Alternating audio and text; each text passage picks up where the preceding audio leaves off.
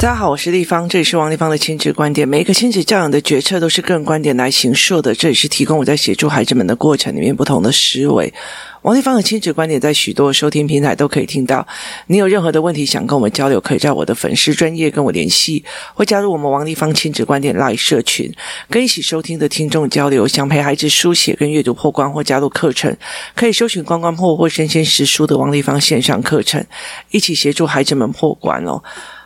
哦，我觉得时间非常非常的快哦。我的小孩，呃，弟弟已经要进入了小学四年级哦。小学四年级跟小学五年级对我来讲是一个非常非常大的魔王关。它是一个非常非常大的魔王关哦，在这个时候可以把魔王关打定哦，其实我觉得后面就会相对轻松非常多。我女儿在四年级、五年级的时候也经历了这些魔王关，包括数学。数学那个时候，我觉得量感的那个概念哦，还好我有拉的稳哦，要不然他现在不会那么喜欢数学哦。那呃，他并不是一个成绩超级好的，可是他很喜欢解题，很喜欢写数学。然后包括英文，包括很多的学习概念哦。其实很多的概念其实一直在回补。那段时间，其实在四年级的时候，我课本拿起来每一本我都看不懂，你知道吗？为什么？因为它的呃编辑的方式太没有脉络了，所以光要帮孩子把这个脉络解出来，其实对我来讲。就必须要整个重新做，所以在那个 Teacher Pay Teacher 里面，我有早期帮我女儿做的所谓的社会科的理阅读理解哦，那那时候做的真的是比较简单哦。那一零八课纲之后就会更难哦，一零八课纲里面有一些所谓的自然科加入了所谓的科学研究文本哦，所以它就会有不一样的思维跟不一样的思考模式，所以每一课我都还要再重新写教案。再重新做思维哦。那四年级跟五年级为什么会这样子做？因为我姐妹最近一个小孩，呃，请我帮忙帮他看。我后来其实理解到一件事情，他在看数学的考卷的时候，他没有办法变成图形化，所以其实他就会用数字。就是我们当初在讲的，就是如果你太早没有给量感，然后没有给文字转图像，那很容易变成了当孩子在四年级、五年级的时候，他就变成了说他没有办法文字变成在思考。例如说，我往前走多少，再往后走几步，然后再往前走几步，他脑袋里面其实是没有线性图的，他只是把数字拿起来随便加一加、减一减，他。并不是没有在看题目，他也并不是没有在做，只是。文章里面的东西没有变成他的线性图哦，但是他不会讲。四五年级的小孩非常非常的呃有所谓的羞耻跟好胜心哦，所以他们不会讲。然后你会觉得他是粗心，那后来才会觉得说不是，他是没有办法把文本变成图形哦。可是当你在要求他变成图形的时候，他会觉得说我的老师又没有这样要求，凭什么你这样要求？于是他就会。跟你攻击哦，那所以在这整个过程里面，怎么去帮这个孩子是一个非常非常重要的一个概念哦。所以四五年级对我来讲是一个非常非常大的一个魔王关哦。那最大的一个魔王关是什么？因为认知要转换了哦。认知要转换的，我曾经在前几集讲过一件事情哦。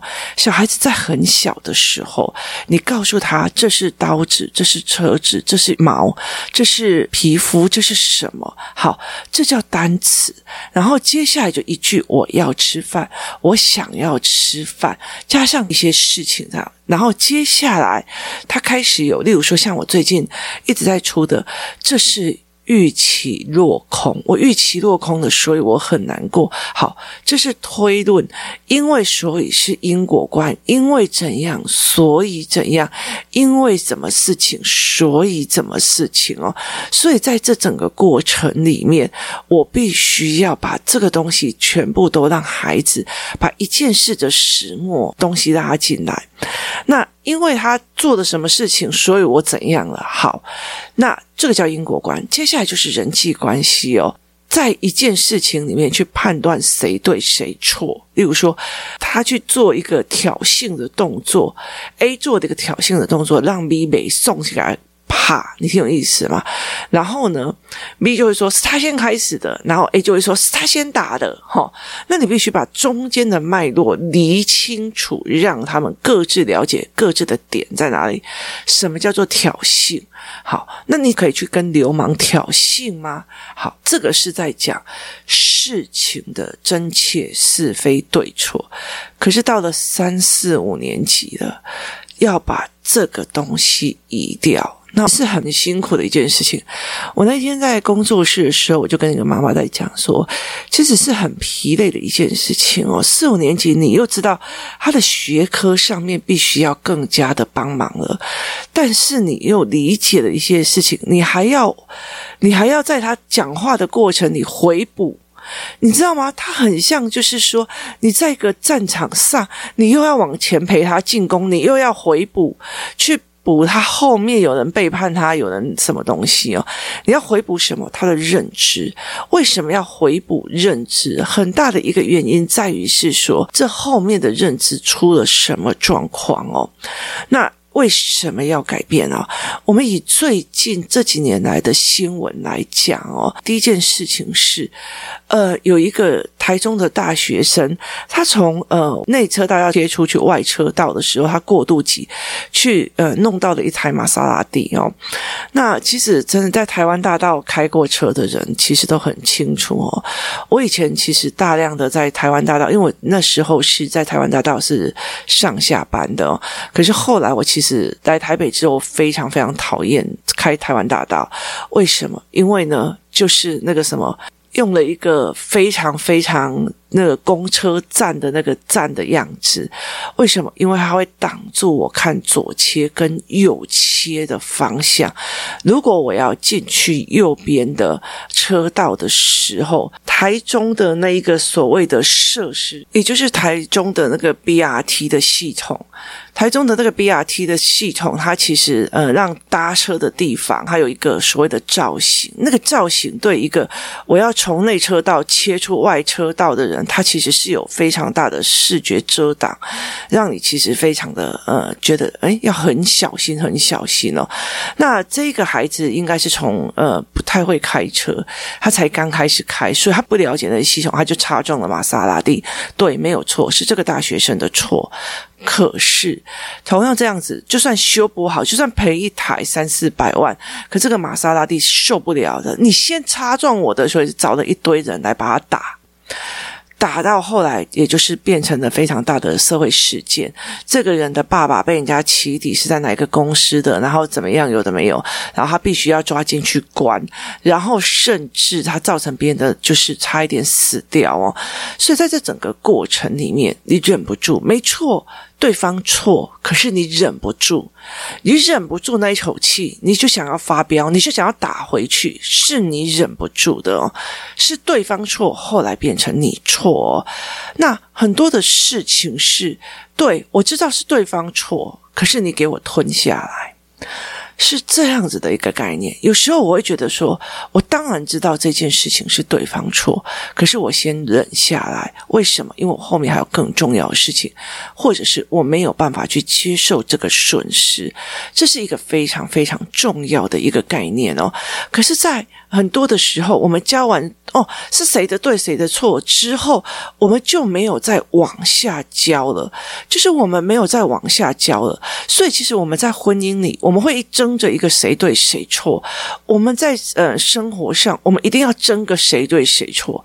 其实后来再看一件事情是，没有谁对谁错啊，我不想跟你吵，所以我远离你，就这样简单而已哦。他不是排挤，他也不是这种，就是远离了。我觉得我就是。三观不合，没有再必须再讨论下去的可能性。但是我们一直要沟通，一直要知道个谁对谁错。其实他付出的沉默成本非常非常非常的大哦。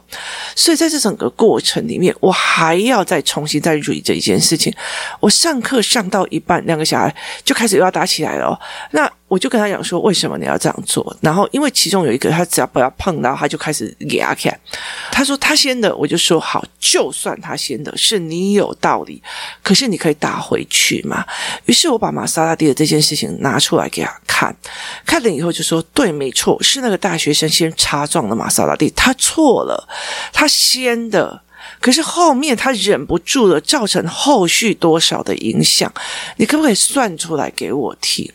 我说到最后，别人会讲这个人错吗？别人会告诉他，那个 BRT 挡住你的视线。第一次开车，你不懂台台湾大道的那个复杂性，你不知道，那难免的。对，别人会对他通融，但是不会对你通融，因为你忍不下去。如果一个 Toyota 的国民品牌是撞到了玛莎拉蒂，大家会觉得哦，衰啊衰啊衰啊，谁叫他三宝？可是你没有，你没有忍下去，所以导致所有的风口、所有的错，还有所有的行者都在你自自己身上。怎么去告诉孩子这件事情？尤其是男生呢？我有时候就觉得说，我在教养男孩子的过程里面哦，就是很累。所谓的累的原因是说，你不可以用一个女人的思维在教他。哦，对，这样怎样？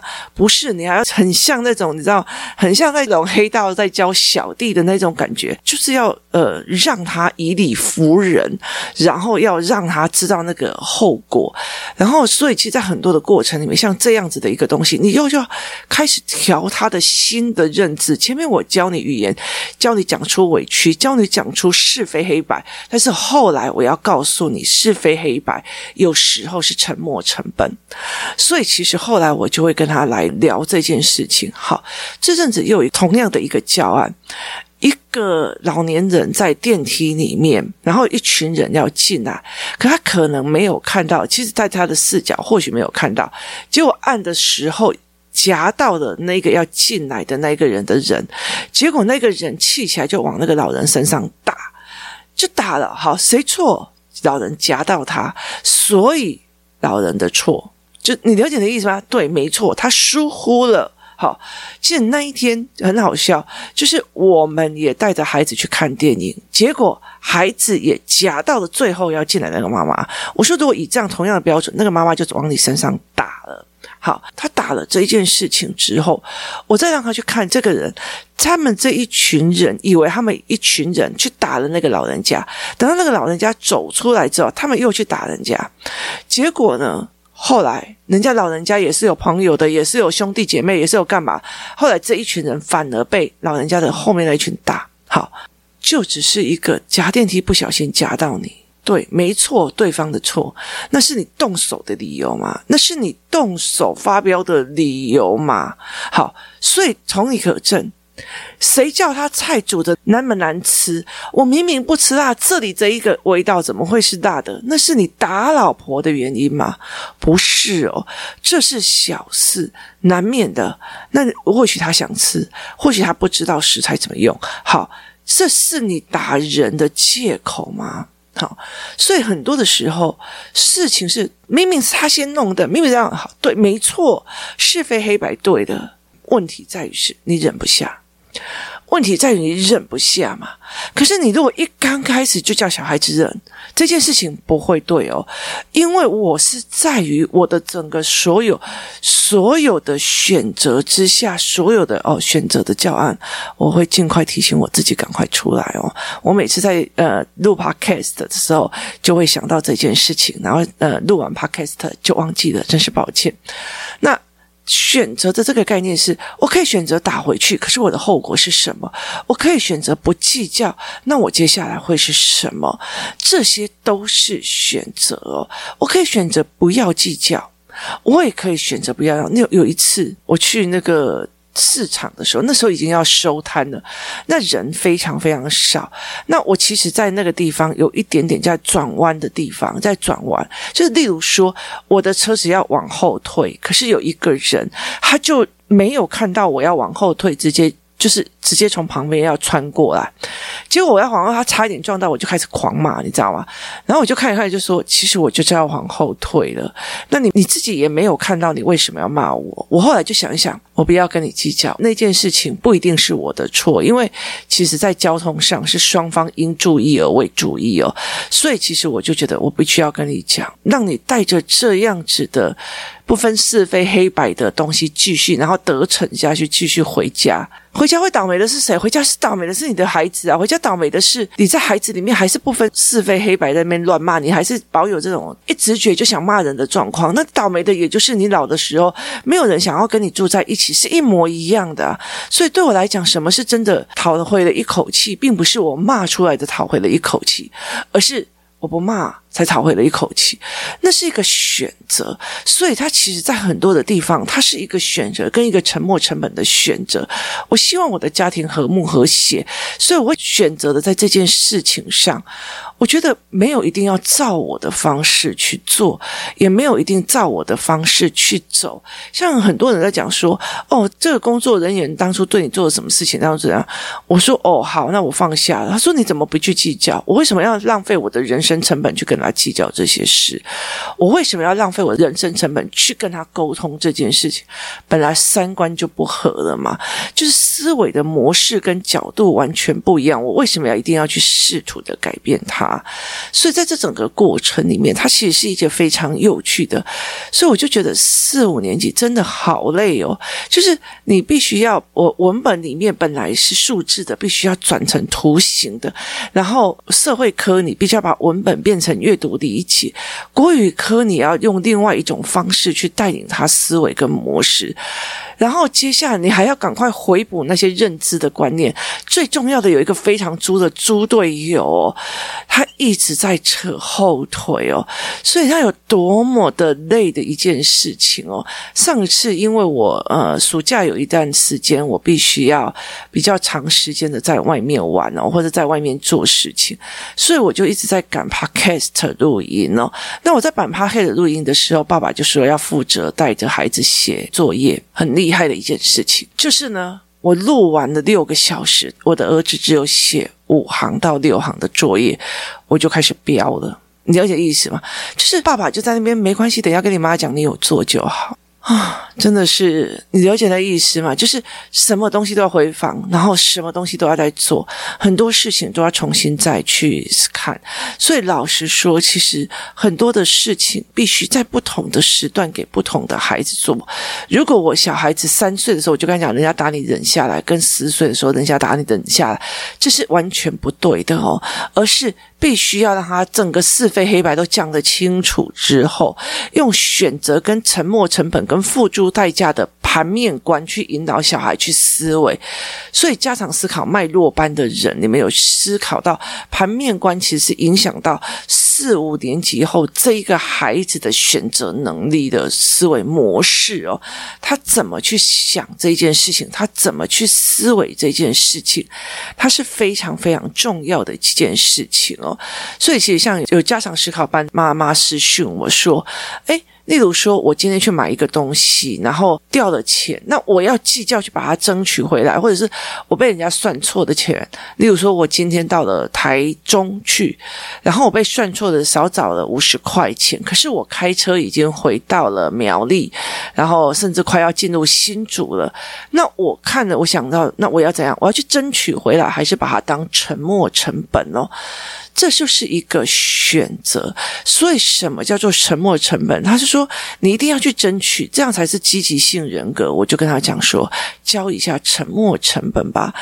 所以，其实，在很多的孩子里面，要去思维一件事情是：如果我在这件事情执着下去，我付出的沉没成本有多少哦？怎么去引导孩子去思维这件事情，它也是非常非常的重要的。我有曾经有几段的感情，有几段的感情，其实是过得蛮长的一段时间，而且那时候其实当场结婚都有可能。可是对我来讲，我会希望想一下，这四五年的感情，如果我再继续下去，我的人生也并不一定会比较开心。那为什么我要纠结？我都已经这四五年了，我却还要，我却还要这样继续下去？为什么不能把它当做沉没成本呢？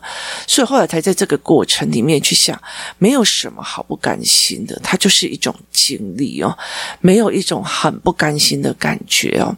所以在很多的事情里面，我常常在思维一件事情：是不是我们从小到大争是非、争对错，是一直没有转变？到怎么去看什么叫做沉没成本？什么叫做断舍离？什么叫做吞下来？什么叫做当你这个东西忍不下来的时候，你付出的代价会更大？而在这一段时间，四五年级的男孩却让我在这里在一次的。在教他这些事情哦，那我觉得真的是，或许是那种大姐头的性格在教他这些小孩哦，你才有办法哦。就觉得有些妈妈真是温柔到了一个透顶哦，要慢慢聊，慢慢讲。可是其实在男孩子的世界里面哦，你有道理，你有本事，你有能耐，他才是会服你的哦。你在那边对他温柔，其实会吃到你头上的哦。对我来讲，其实是不一样的状况哦。怎么去陪孩子去思维这一件事情其实非常重要，所以在我的理论当中，在我的概念当中，其实我觉得从小定规矩的这样子的模式是非常非常的可怕的。为什么？因为它不会随着时代的改变或者是情况的改变而游移，而在这个规矩底下的人，就是在这个规矩定底下的思维模式，第一个有可能阻碍他思考。如果没有阻碍他思考，他其实身心都不服气哦。所以后来我觉得，在孩子的过程里面，从语言，然后从认知、人际关系，慢慢的谈是非，慢慢的谈代价，接下来。谈选择，最后来谈，在这个选择里面，你忍不忍得下来哦？在很多的社会事件里面，你就是想想看，其实一刚开始。错的真的都不是那个犯了最大的状况的那一个人哦。一刚开始擦撞玛莎拉蒂的那个大学生没有错，是他开车三宝去擦撞的人。如果当下这件事情就解决了，一幕就这样就解决了，大家会笑他三宝，叫他不会开车。然后这下子亏大了。可是后来因为玛莎拉蒂的那个人没有忍下来，而导致这所有的舆论都开始翻转了。别人会帮他讲，那 BRT 造成的他的视角，是我去台中也不敢走台湾大道。别人会开始跟人家讲，这也不过是四五百万可以搞定的事情，你为什么要拿一条人命来赔哦？那为什么要把自己弄到一个，它其实一个交通的问题而已？你为什么一定要把它弄到变成是一个刑事案件呢？哦，那你为什么要让自己进去看守所还要打这么大的法律官司？那为什么要让你爸爸妈妈全部都被起底起来？来去做这件事情哦，这就是一个非常有趣的一个思维模式哦。没错，他打人了以后，他当然可以站起来举起手说：“是他先用的，是他先撞我的车的。”没错，可是有没有想想看，这一个玛莎拉蒂的这一个人，他在所谓的刑事处事当中，是不是停留在幼儿十岁左右的概念？是他先用我的，所以我打他，是他用我的，是他用我的。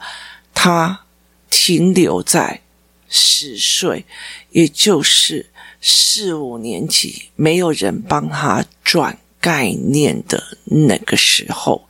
那现在就可以知道，当四五年级没有一个人，没有一个群体可以帮这个孩子转这个概念的时候，这样你的思维会一直影响到非常非常多的后面。四五年级。真的是一个人生很大的坎，不管男生女生都是一样的。错过了，其实要做也不是不可能，但是它就是相对辛苦，非常非常的多。